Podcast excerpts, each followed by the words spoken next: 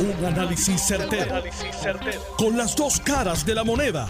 Donde los que saben no tienen miedo a venir. tienen miedo a venir. Esto es el podcast de Análisis 630 con Enrique Quique Cruz.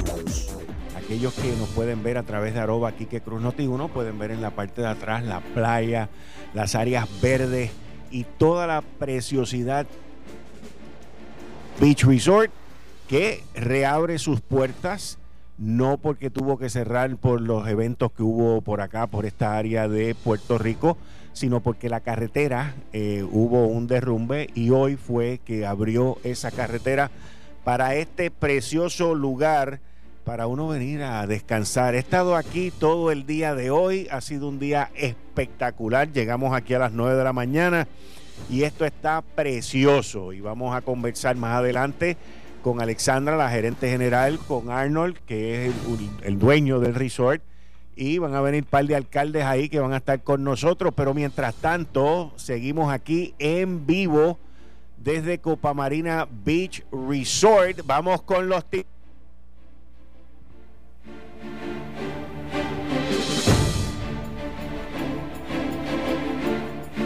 En medio de primarias y elecciones aquí en Puerto Rico siguen los acuerdos en desacuerdos. Y me refiero a todos los acuerdos anunciados por la Junta de Supervisión Fiscal, que ahora la gobernadora y hasta en el Congreso hay gente que están en desacuerdo. Pero mira, que vengan ellos para acá resuelvan esto entonces, porque aquí todo el mundo quiere opinar. ¿Habrá una ruptura de entendimiento o de posturas? Entre la gobernadora y la Junta por el plan de ajuste, porque la Junta quiere terminar con la quiebra lo más rápido posible, con mucha probabilidad. Puede ser que haya ruptura de postura, pero aquí van a tener que entender que no va a pasar nada hasta las primarias y después hasta las elecciones. En términos del coronavirus, eh, ya ha sido declarado una epidemia a nivel eh, mundial y todavía se entiende que hay una oportunidad que tenga bajo control. Sobre 4.000 personas ya se han recuperado. Sobre 4.000 personas ya se han recuperado. En el Mobile World Congress, que es el evento que ayer les hablé que ocurre en Barcelona, ahora a finales de febrero, Cisco, Intel, ATT, Facebook, eh, han dicho que no van a participar. Este evento, para que ustedes al no llevarse a cabo en Barcelona, todavía no ha sido cancelado, de 492 millones de dólares, el impacto en la ciudad. Y juez en Corte Federal aprueba la unión de Sprint y T-Mobile. Esto y mucho más en Análisis 630 que acaba de comenzar. Son las 5 de la tarde en todo Puerto Rico. Puerto Rico. Hora de escuchar la evolución del análisis con el gabinete de expertos de mayor conocimiento en la radio puertorriqueña. Las fuentes más confiables. Fiscalización sin colores el Estado no puede pagar por la vagancia, el Estado no puede pagar por la ineficiencia, no puede pagar por la indecisión. Con las dos caras de la moneda, siempre en busca de soluciones. Es hora de escuchar a Enrique Quique Cruz en Análisis 630. Buenas tardes Puerto Rico, son las 5 y 5 de la tarde de hoy, martes 11 de febrero del 2020. Tú estás escuchando Análisis 630. Yo soy Enrique Quique Cruz y estoy aquí desde Guánica, Puerto Rico. Esta mañana nos dimos la tarea de venir para acá. Nuestra compañera y aquí se llevó a cabo la inauguración de un área de comer que está precioso. Ahorita les voy a dar un videíto y les voy a enseñar más o menos cómo está esto por aquí. Y estamos en vivo desde Copa Marina Beach Resort, aquí en Guánica. Esta linda hospedería que está preciosa, no le tuvieron que cesar operaciones por un derrumbamiento que hubo en la carretera que da acceso y al no haber acceso, pues se mantuvieron las operaciones, la gran mayoría de la plantilla de los empleados se mantuvieron también y hoy que inauguraron la carretera, pues la propiedad Copa Marina vuelve y abre sus puertas, inclusive hay huéspedes aquí. Hay personas de distintas partes de la nación norteamericana que están aquí disfrutando de la belleza de las playas y de la belleza de esta hospedería. Pero vamos con los temas. Miren, todo el mundo está hablando de la situación esta del RSA. Eh, todo esto tiene que ver con que la Junta de Supervisión Fiscal, Natalia Yaresco, ayer dio una conferencia de prensa con la nueva negociación que se llevó a cabo con unos recortes a la deuda adicional, manteniendo los pagos por parte del gobierno por debajo de 1.500 millones de dólares. Hay gente que dice que los recortes que se están haciendo a la deuda son muy pequeños. En fin, esto es como las redes sociales. Usted sabe. Y en Instagram, la gente dice lo que le da la gana, ¿verdad? Pues con esto de la deuda de Puerto Rico, la gente también está diciendo lo que le da la gana. Todo el mundo opina, todo el mundo dice lo que piensa, pero la vida real no se trata sobre qué dice aquel y qué dice el otro y qué es lo que se debe hacer. La realidad de esto es que la Junta de Supervisión Fiscal tiene un gran interés en que Puerto Rico... Ese proceso cuesta cientos de millones de dólares al año y usted lo ve cada vez que cierran una negociación, pues dentro de esa negociación dice, ah, pues eh, el gobierno de Puerto Rico tiene que pagar 184 millones de dólares en gastos de abogados por los dos años y pico que llevamos negociando. Porque todos esos comités, toda esa gente que se quejan, toda esa gente que están negociando, que están de acuerdo y que están en desacuerdo, todos son pagos por el gobierno de Puerto Rico en este proceso de quiebra. Así que mientras más rápido el gobierno salga de esto, más económico va a las millas en este último acuerdo, que son las obligaciones generales que son los bonos que en Puerto Rico se suponía que fuese lo de más alto nivel, lo más santo, lo más, lo más intocable, porque supuesta y alegadamente estaban protegidos por nuestra constitución. Y resulta que no están protegidos por la constitución, porque el gobierno federal y el Congreso de los Estados Unidos están muy por encima de nuestra constitución y ellos le han dado a promesa, le han dado a la Junta de Supervisión Fiscal y al gobierno de Puerto Rico los poderes para negociar, dice nuestra constitución. Y esta negociación, la cual Natalia Yaresco anunció ayer y de la cual dos miembros de la Junta, David Skill, a quien conozco, profesor de Derecho, muy prestigioso, y Ana Mato Santos le votaron en contra al acuerdo. La información que sale no explica mucho por qué fue que le votaron en contra. David Skill principalmente dice que hay muchos cabos sueltos. A lo que yo entiendo que él se refiere es que hay muchos supuestos. Si aquello ocurre, entonces ocurre lo otro, lo otro, lo otro. Que tienen asegurados estos bonos y tienen una exposición de 12 mil millones de dólares, pues obviamente tampoco están de acuerdo.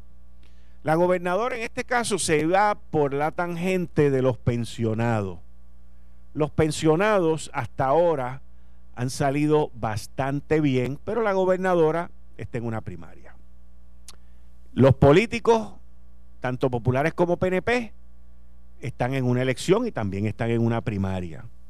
Por eso es que desde que todas estas negociaciones han surgido, yo he dicho que aquí no va a pasar nada hasta después de junio. Pues entonces puede que ocurra algo, pero yo no veo mucho movimiento hasta después de noviembre. Lo mismo con el acuerdo con los bonistas de la Autoridad de Energía Eléctrica. La gobernadora Wanda Vázquez dijo que estaba de acuerdo con, con ese acuerdo, se presentó ante la jueza Laura Taylor Swain y luego, tan reciente como la semana pasada, dijo que no estaba de acuerdo y que debíamos de buscar más alternativas. El problema es que estamos con la Autoridad de Energía Eléctrica en la novena entrada con dos Audi perdiendo por 10 carreras y ahora no nos vamos a poder inventar un juego nuevo. Y eso es lo que está ocurriendo allá, aunque ayer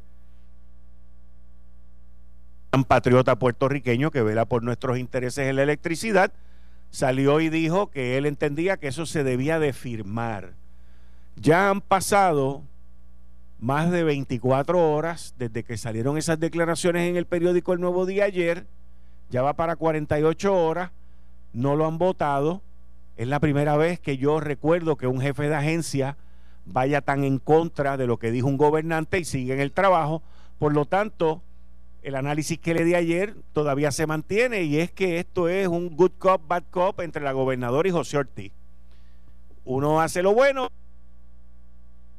y mientras sigamos así, no vamos a progresar y no vamos a salir de la quiebra. Hay mucha gente opinando, hay mucha gente diciendo lo que le gustaría que fuesen, pero yo honestamente no veo gente ofreciendo alternativas. ¿A qué yo me refiero? Pues si el acuerdo entre los bonistas de la Autoridad de Energía Eléctrica y los bonistas no está en acuerdo para la gobernadora, y es un acuerdo muy oneroso porque nos subiría la luz un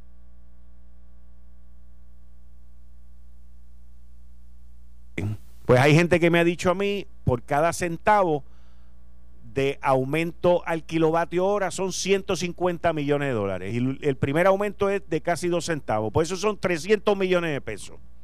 Pues todavía yo no he oído a nadie en la Autoridad de Energía Eléctrica decir, ok, yo voy a conseguir ahorros aquí de 300 millones de dólares, porque esa sería la respuesta. O se lo paso al cliente, que somos nosotros, que es lo que ha hecho todos los gobiernos en el agua y en la luz y en todo lo demás, o yo busco, que es lo que se hace en la empresa privada, unas eficiencias, unos recortes en el combustible, como nos han dicho, o en otras áreas donde yo pueda ahorrarme 300 millones de pesos al año. Pero es que tampoco escuchamos eso, tampoco escuchamos las alternativas, tampoco escuchamos soluciones. Es solamente yo quiero esto así y si no, pues me llevo el bate y la bola y se acabó. Pues mire, la vida no funciona así. Y al final y a la postre, la jueza Laura Taylor Swain es la que va a tener la decisión y la potestad de qué es lo que va a pasar con todo esto. La gobernadora, pues la tiene bastante difícil. Ella había dicho que estaba de acuerdo con varios de estos acuerdos, que valga la redundancia, y ahora que cambió su postura, no solamente política, pero sobre estos acuerdos, pues entonces tampoco puede proveer soluciones. Y yo entiendo que si tú vas a cambiar de postura, pues tienes que venir con una solución a la postura que tú tenías anterior. No puede ser, busquen alternativas. No, esto no puede ser así. O no estoy de acuerdo porque no están apoyando a los pensionistas. Tiene que venir. Si usted no está de acuerdo con algo, tiene que ofrecer algo y tiene que decir cómo es que lo va a resolver. Aquí se están comprometiendo muchos de estos acuerdos con el abuso más grande que se comete en Puerto Rico todos los días.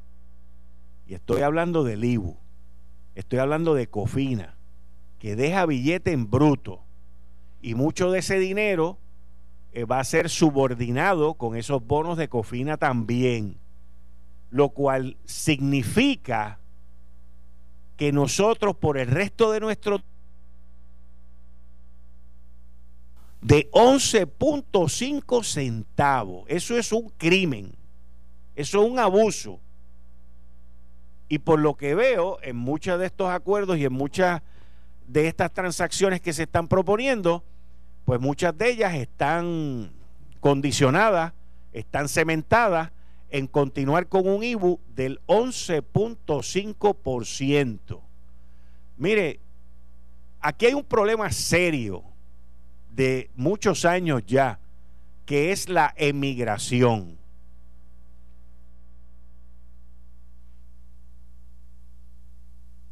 Sigue creciendo por los altos impuestos que estamos pagando en esta isla.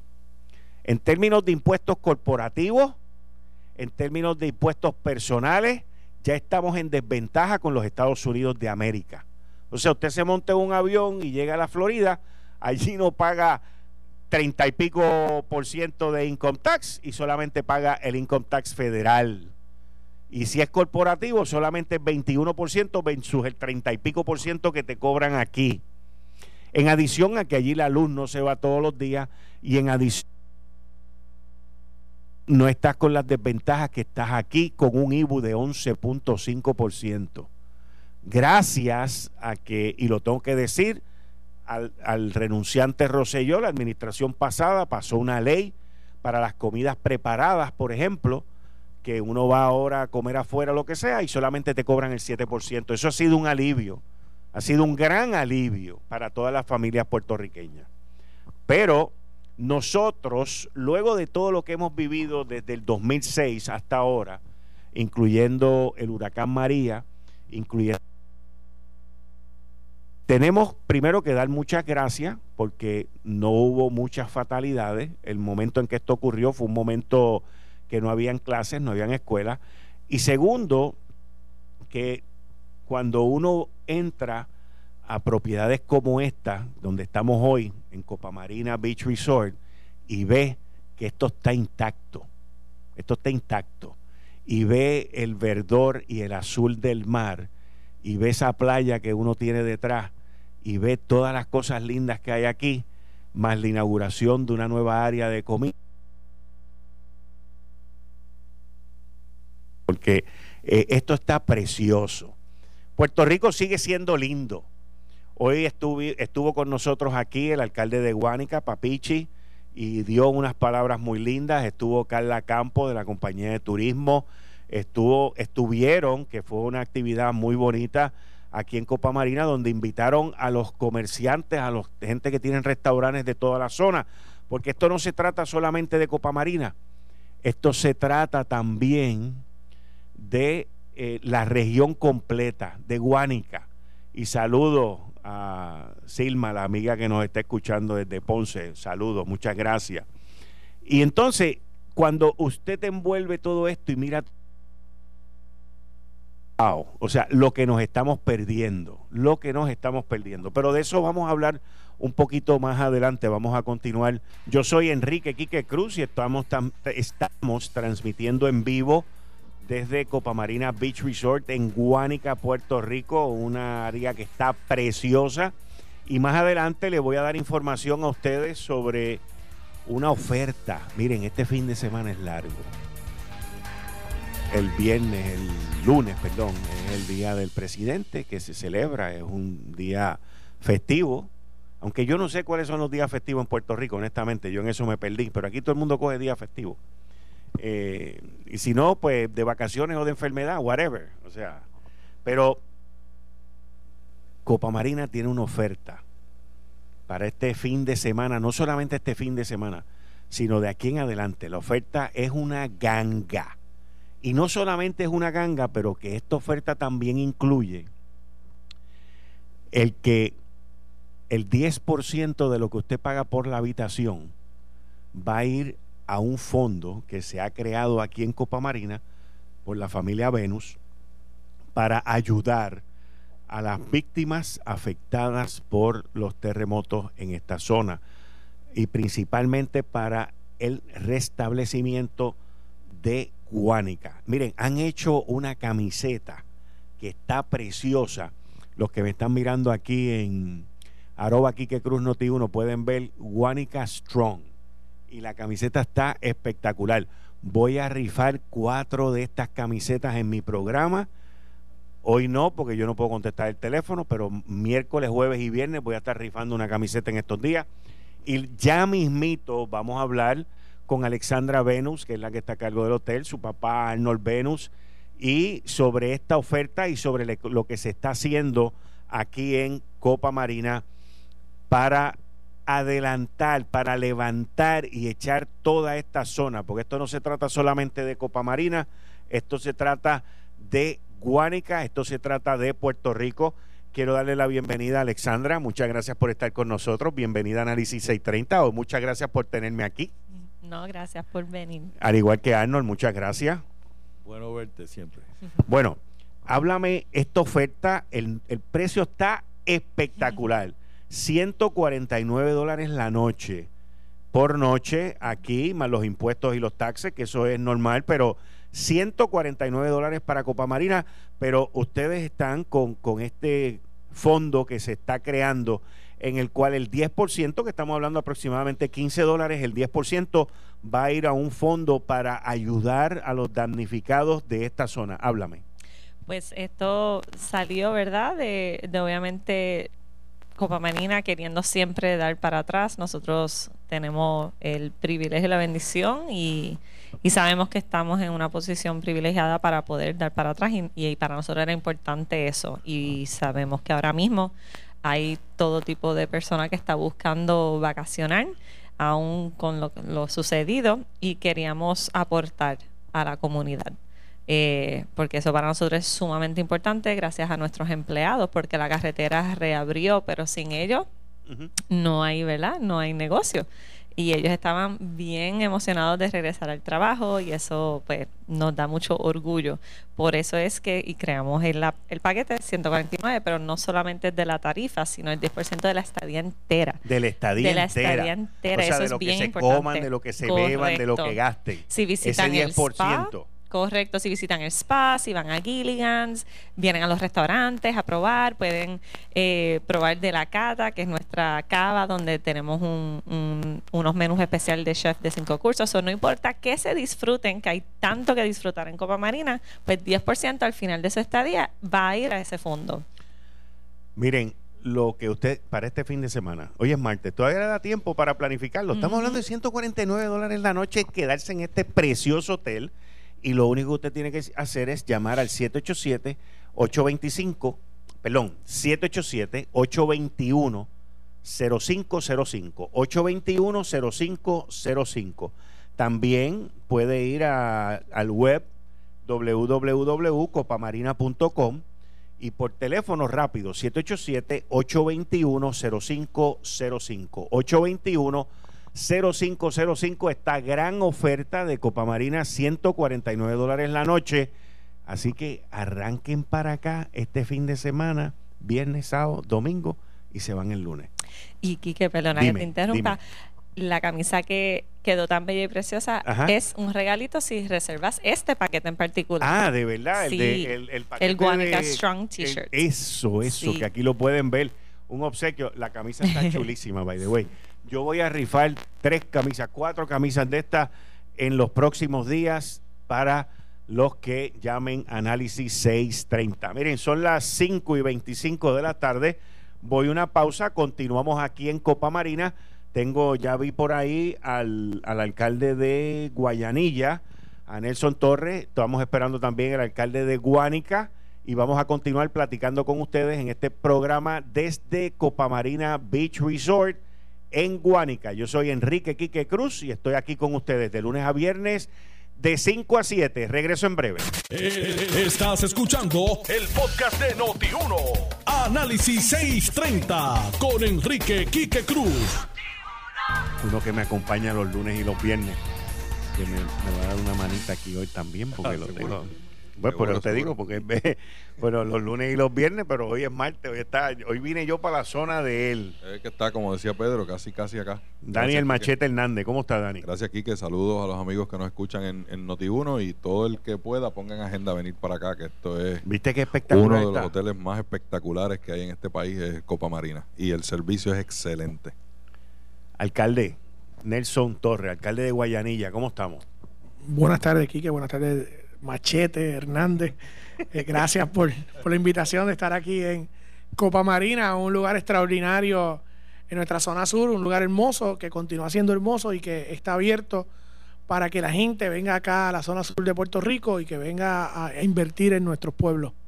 Gracias No, por y- estar aquí. Y con esta oferta de 149 dólares la noche y están donando el 10% de todo lo que tú consumas, incluyendo la habitación. O sea, si te tomas una piña colada, si te tomas una cerveza, si te vas para Gilligan, si te comes un hamburger o te comes un buen pedazo de carne o de pasta aquí, el 10% se dona hacia este fondo para la zona, para la región. Eh, hoy estuvo aquí Carla Campos, estuvo, estuvo el alcalde de Guánica, Papichi estuvo aquí y hubo una gran cantidad de personas abriendo la carretera, reinaugurando esta zona turística y esto está pero espectacular, o sea, yo miro eso ahí, mira, mira, eh, lo puedes lo puedes Tengo que sacarte ahí. una foto ahorita para que la subas a tu Twitter. Déjame, déjame, déjame enseñarle a la gente a través de, de mi cuenta de Twitter, porque la, la, la proyección y la vista está pero espectacular y los jardines aquí, todo, aquí esto está precioso, precioso, precioso. Y pues nosotros estamos aquí, alcalde. Oye, pero si tú tomas una foto de allí, sentado de allí hacia allá, pues también es Hacia la playa. hacia la playa. Ya, che. Bueno, no te lo diga Dani porque deja el micrófono y se va para allá. Si no estuviera con camisa y corbata, no hubiese eh, llegado hasta donde ti. Alcalde, ¿cómo, ¿cómo va la recuperación? ¿Cómo va el movimiento? Yo no, yo no le quiero llamar la recuperación, le quiero llamar la reintegración a la normalidad. ¿Cómo va ese proceso en Guayanilla? Pues mira, eh, eh, una, de la- una de las cosas que hemos estado haciendo y que yo le he estado recomendando a la gente es que primero que cojan tus teléfonos celulares y reprogramen ¿ves? lo que acaba lo que acaba de pasar en este momento. Ese fue fuerte, ese fue ese es de cuatro o algo. Este, reprogramen sus teléfonos celulares y que les suenen cuando sean más de cinco. Así que yo yo lo he vivido esto, yo tengo varias entrevistas. Esta es mi quinta entrevista que haciéndola tiembla. Así que estamos bien. Pero este, mira, ya yo veo que eres tú, mano. ya, Cuando venga a Copa Marina, que el alcalde se quede en Guayanilla.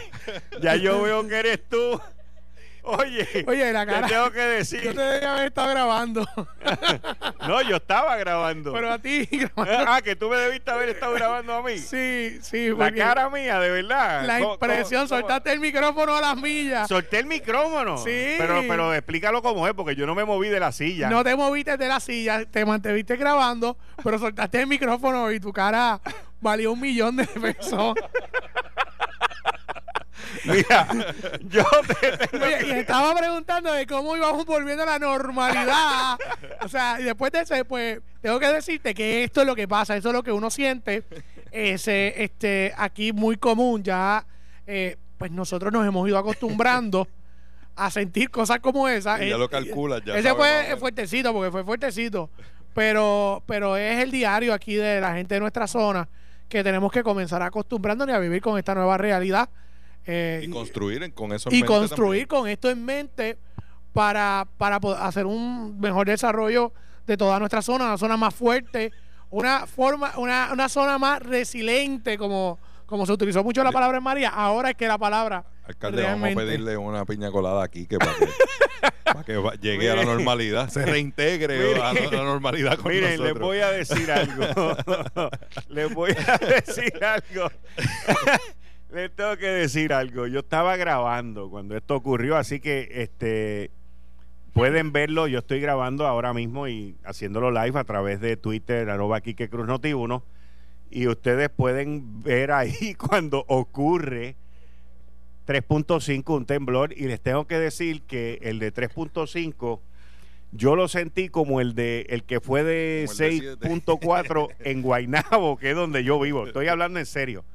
Es una cosa bien impresionante y bien llamativa, pero fue como que un jamaquión y ya, y se acabó.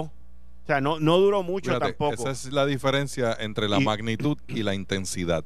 La intensidad es lo que tú sientes. La intensidad es muy probable que haya sido de, de, de cuatro o un poquito más. Porque por la cercanía que estás a la zona donde ocurre el epicentro. Es correcto. Y, y- y la profundidad, si no es muy profundo, que es lo que está sucediendo, no son muy profundos, son superficiales, este pues eso te hace que lo sientas más fuerte el temblor. Y no sé si tenemos ya de cuánto fue la profundidad. Este, si le dice la aplicación, porque pues eso es- eh, el mío, mi aplicación no sonó porque no era más de 5. Y eso es lo que yo he hecho.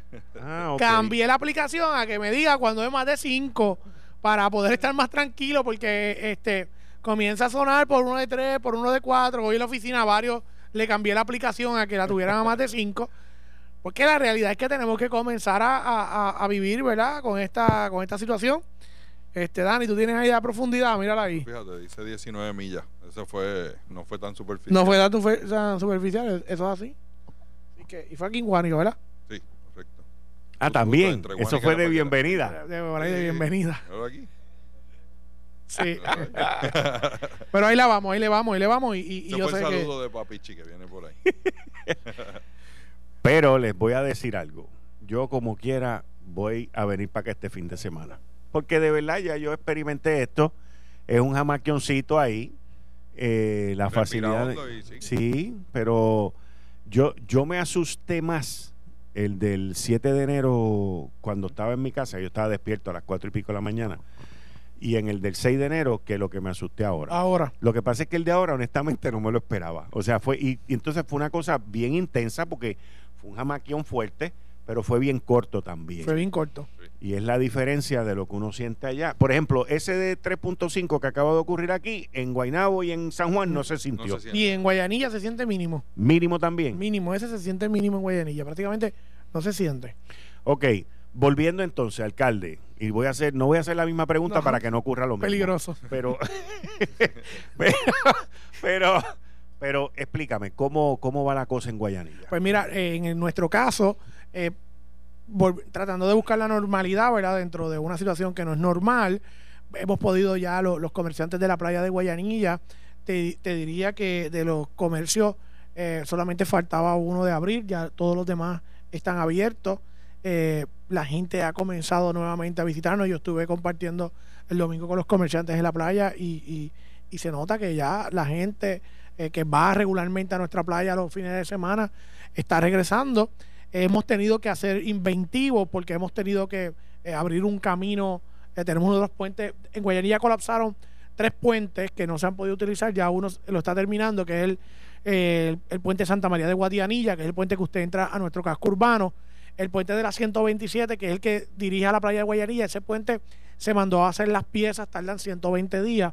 Nosotros abrimos un camino provisional eh, que prácticamente lo vamos a dejar eh, eh, permanente porque la- realidad es que ese puente ya en dos ocasiones nos ha dado problemas y se nos hace mucho más fácil para, para todo el tránsito seguir utilizando un camino que, que abrimos que enviamos a expropiar porque lo tuvimos que abrir de emergencia.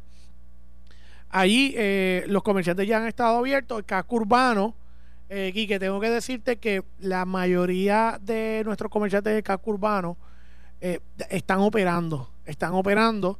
Eh, hemos tenido que ser inventivos con algunos, principalmente con la clase médica, eh, pero aquí me acaban, ah, llegando aquí me dieron una muy buena noticia, que una de las farmacias ya de nuestro pueblo prácticamente ya va a, comenzar a operar el 100%, que eso es importante para, para mantener nuestra, nuestra economía, nuestra economía guayanillense. Es triste ver la, la iglesia católica en ruina en, en- en nuestro casco urbano, ver muchas muchas casas en el, en el suelo. Pero ya eh, la cantidad de refugiados, gracias a Dios, ha ido bajando, ¿verdad? Por- mientras la- se ha ido visitando esa cantidad de viviendas, tenemos inspeccionadas ya, ya, eh, sobre 6 mil eh, viviendas, de las cuales eh, 4 mil, casi 5 mil viviendas son verdes, o sea que son que la gente Habitable. habitables, son seguras. Tenemos 549 viviendas en este momento que son eh, eh, rojas, que con esas pues tenemos que comenzar a trabajar. Principalmente son viviendas de soco que hay que pues, eh, ser inventivos si se pueden reparar o no se pueden reparar, ya que hay unas compañías que sí están reparándolas, están instalándole unas columnas de, de- de hierro Acero. de acero para poder para poder repararlas y pues eh, es parte verdad de, de ese proceso de reconstrucción individual de los ciudadanos FEMA ha desembolsado un millón trescientos y pico mil dólares eh, ya en nuestro pueblo de Guayanilla. Eh, son dos mil ah, había visto el número como dos mil trescientas peticiones que ya ellos han aceptado. Hay muchas que hay que mirar nuevamente porque casas que son tan destruidas prácticamente totalmente ya le asignaron cinco mil seis mil dólares. Lo que estamos es diciéndole a la gente, vamos a hacer el proceso de reconsideración, vamos a hacer la apelación con FEMA para que le puedan asignar una cantidad mayor. Eh, ¿Ese usted cree que va a ser el, el mayor problema realmente? Eh, eh, va a ser el mayor problema. Ese va a ser posiblemente el mayor problema, que la gente, fíjate, en María, la experiencia con María nos dijo que la gente que hacía la reconsideración le subía bastante la cantidad de dinero que FEMA le había otorgado la primera vez. Ya la segunda vez le subía. Nosotros por eso estamos eh, exhortando a la gente a que hagan esa petición de reconsideración o de apelación ante FEMA para que le pueda subir. Porque sabemos que tenemos un tope de 35.500 que es lo más que FEMA le va a dar por una casa. eh, y es un planteamiento que hemos estado haciendo de que eh, ahora tengo que decirte que gracias a Dios que para María no se activó el programa no se pudo llevar a cabo, el programa de, de, de, demolición de viviendas, que ahora sí se está haciendo, se va a comenzar a hacer. Ayer tuvimos un conference call y el programa fue aprobado, se va a estar comenzando a hacer por parte de los municipios o por parte del Estado, hacer las demoliciones eh, junto con la permisología para comenzar a demoler. Eso es muy bueno porque nos ayuda a que el ciudadano no tenga que invertir ¿verdad? Del, del dinero para poder demoler, que si no estaríamos hablando, si usted le otorgan 35.500, usted tendría que sacar el dinero para demoler la estructura, que eso vale unos chavitos, para luego comenzar el proceso de construcción. Por lo menos con, este programa de demolición usted puede demoler y eh, el municipio, asume, y la, persona puede coger sus 35.500 para comenzar una vivienda que posiblemente lo puede combinar con algún otro programa inclusive de propio FEMA, que pueda darle hasta 70 mil dólares si hay una combinación, Dani, de los fondos que tienen que ver con lo que está dentro de la propiedad, que le podrían darle hasta 35 contenido, contenido 35 mil 500 y por la casa 35 mil 500 que puede sumar los 70 mil dólares. Ahora, estamos hablando una, una cosa, eh, en parte de lo de lo que ayuda a uno volver a la normalidad tiene que ver con los niños volver a las escuelas. ¿Cómo va ese proceso en Guayanilla en, términos de las escuelas y qué se está haciendo? Pues mira, nosotros habíamos establecido un plan eh, junto con el departamento para montar las carpas. Eh, un donante privado de los Estados Unidos pagó 96 carpas en el caso de Guayanilla y se enviaron a Guayanilla y se utilizó un instrumento, ¿verdad? Que fue la Coca-Cola para montar esas carpas. Las carpas ya fueron montadas. Hemos tenido problemas con algunas que aunque se anclaron, el viento que está haciendo para esta zona es bastante fuerte y algunas se han levantado. Pero esperamos, ya hoy tuvimos comunicación con el departamento nuevamente por los pisos, nos preocupa los pisos porque no queremos que ningún niño vaya a la escuela, eh, tenga un aguacero o una lluvia y se vaya con su bulto enfangado, con sus tenis. Y eh, estamos ya comenzaron a llegar las paletas, según nos informó el departamento, para comenzar a construirle los pisos. Que ahí el municipio, con mucho gusto, vamos a enviar personal para ayudarle para que en las escuelas eh, que ya están las carpas se pueda establecer los pisos. Posiblemente se había puesto una fecha del 13 de febrero, que es esta semana, el jueves, para comenzar en Guayanilla, pero entendemos que ante la situación de que no han llegado todas las paletas, vamos a comenzar la semana que viene, posiblemente el lunes. Ok. En términos del casco. El casco urbano. Pues el casco urbano, eh, tenemos edificios bastante afectados. Eh, hemos estado haciendo unas peticiones a través del COL 3 para los edificios antiguos. Tenemos varios edificios antiguos que sufrieron, eh, uno, uno colapsó, otros dos están en, en, la de colapsar, la iglesia católica eh, colapsó, un edificio antiguo. Tenemos otros edificios más modernos que representan un riesgo. Eso estamos tratando de hacerlo de manera rápida, poder demolerlos, porque pues sabemos que representan un riesgo, están al lado de la carretera principal de nuestro pueblo de Guayanilla, de casco urbano. Alcalde, esas estructuras comerciales, ¿también este FEMA cubre que ustedes entren a la parte de la demolición por lo menos? Si la persona no tiene seguro y no tiene el recurso pero eh, y, representa un riesgo a la salud o a la seguridad, el municipio puede entrar a demoler. Y FEMA lo, FEMA lo justifica porque realmente lo que está envuelto es un asunto de seguridad. Más que otra cosa, y eso es lo que nos pasa en el casco urbano. Los edificios que están cayendo, incluyendo edificios históricos, son edificios que representan un riesgo a la seguridad de la gente, a la seguridad de, la gente que camina por el casco urbano, que como sabes, pues eh, ocupan todo lo que es la hilera de la, de la acera y todo, ¿verdad? Que pueda... Ahora, ¿esto va a llevar una replanificación del casco urbano? Pregunto. Sí, sí, nos da la oportunidad, eh, nos da la oportunidad de replantearnos eh, muchos edificios del casco urbano, eh, que se habían construido, porque hay edificios, incluyendo del gobierno municipal de Guayanilla, que hay que demolerlo. Entonces esto nos deja pensar, eh, nos pone a pensar, a planificar eh, muchas de las zonas, no solamente zonas municipales, sino también zonas privadas, que nos permitiría crear otros ambientes en, lo mismo que es el casco. Y esto sumándole también el proyecto que hemos estado luchando, que es el de la canalización del río, que es un proyecto que está bien adelantado, que lo habíamos adelantado bastante luego de María, donde se recrudeció el asunto de nuestro pueblo, de las inundaciones eh, fuertes que hay en el pueblo, las pérdidas que, existen. Lo, hemos podido plantear, el cuerpo de ingenieros ya prácticamente ahora en mayo firma el, informe final para entonces presentarlo al Congreso para la búsqueda de fondos. Lo positivo de este proyecto puede ser que eh, tenemos, sabemos que hay identificado un dinero que está pendiente todavía de utilización de María, que proyectos como el nuestro, que ya están ready, se pudiera estar utilizando los fondos de allí y al ser de María, pues tienen un 100%, que son fondos que el gobierno municipal no tendría que estar pareando. Que eso es lo más importante, dada la situación económica de, de nuestro pueblo de Guayanilla. Eso nos abre un campo completo de lo que debería ser la planificación del nuevo Guayanilla.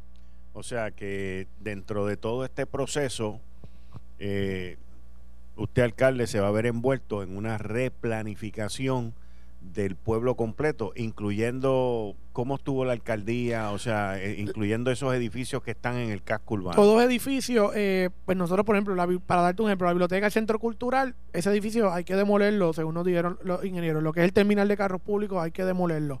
Eh, la escuela del deporte hay que demolerla. tenemos la piscina que estaba en construcción, parte de la piscina completa, eso hay que demolerlo también en la casa alcaldía está agrietada por un montón de lugares. Esa eh, le pedimos a unos ingenieros estructurales que fueran y la verificaran. Si la alcaldía está, se puede utilizar o, la podemos arreglar, ¿qué podemos hacer con ella?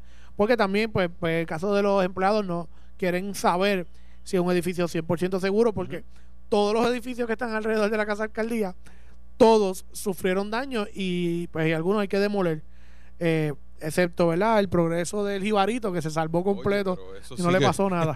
Vamos a tener que ir ahí, Quique. ¿Qué pasó? Tienes que ir al progreso del jibarito. ¿Qué es eso?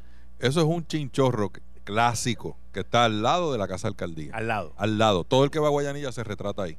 Con los, con los este, símbolos aquellos de la cerveza que ahora está en México, que estaba en Puerto Rico primero. Con esos símbolos, con esos letreros, con, con cantalicio, ¿te acuerdas? Sí. Pues, ¿sabes? Que no me vayan a regañar. Eh, decir las marcas aquí, pero, tú, eres el dueño, tú lo puedes hacer. Tampoco, a mí Tienes que sacar. tú ves, tú ves, pero eres más arriesgado que yo. Pero, eh, tienes que, sacarte una foto allí. A mí versus a ti. tienes que sacarte una foto allí. En el, en, el, en el chinchorrito que está al lado de la, de la alcaldía, porque eso es un clásico. Pero quería decirte que esos edificios que ha mencionado el alcalde prácticamente son los que rodean la plaza pública. Así que es, prácticamente rehacer el casco urbano, por lo menos en, el área central. O sea, el museo va para una de las caras, la biblioteca está al lado de la alcaldía, la iglesia, está en, el otro extremo. O sea, que, realmente prácticamente es, rehacer toda esa área ahí que dentro de, lo verdad de lo triste y lo negativo pues sin duda hay una gran oportunidad de que Guayanilla resurja y, sea un municipio eh, que realmente los guayanillenses estén más orgullosos todavía si con el favor de Dios se logra, ¿verdad?, este, levantar esas estructuras que sean funcionales, que sean modernas. El, el, terminal de carros públicos estaba al, lado también de, de, justo la, plaza pública, o sea, que, que, que, dentro de la situación eh, triste y, negativa, sin duda es una oportunidad de replantear un municipio que venía con, con un auge de poder crecer económicamente eso sumado a algo que no tiene que ver con los terremotos, pero que el alcalde lleva años desde que fue representante luchando por eso, es la canalización del río, para evitar que el pueblo se inunde. Alcalde, en términos de población, porque he escuchado alcaldes de la zona diciendo que yo no los culpo que se van, esto y lo otro, de otros pueblos, no del suyo. Pero, ¿cuál es el, sentir ahora mismo en términos de, gente relocalizándose?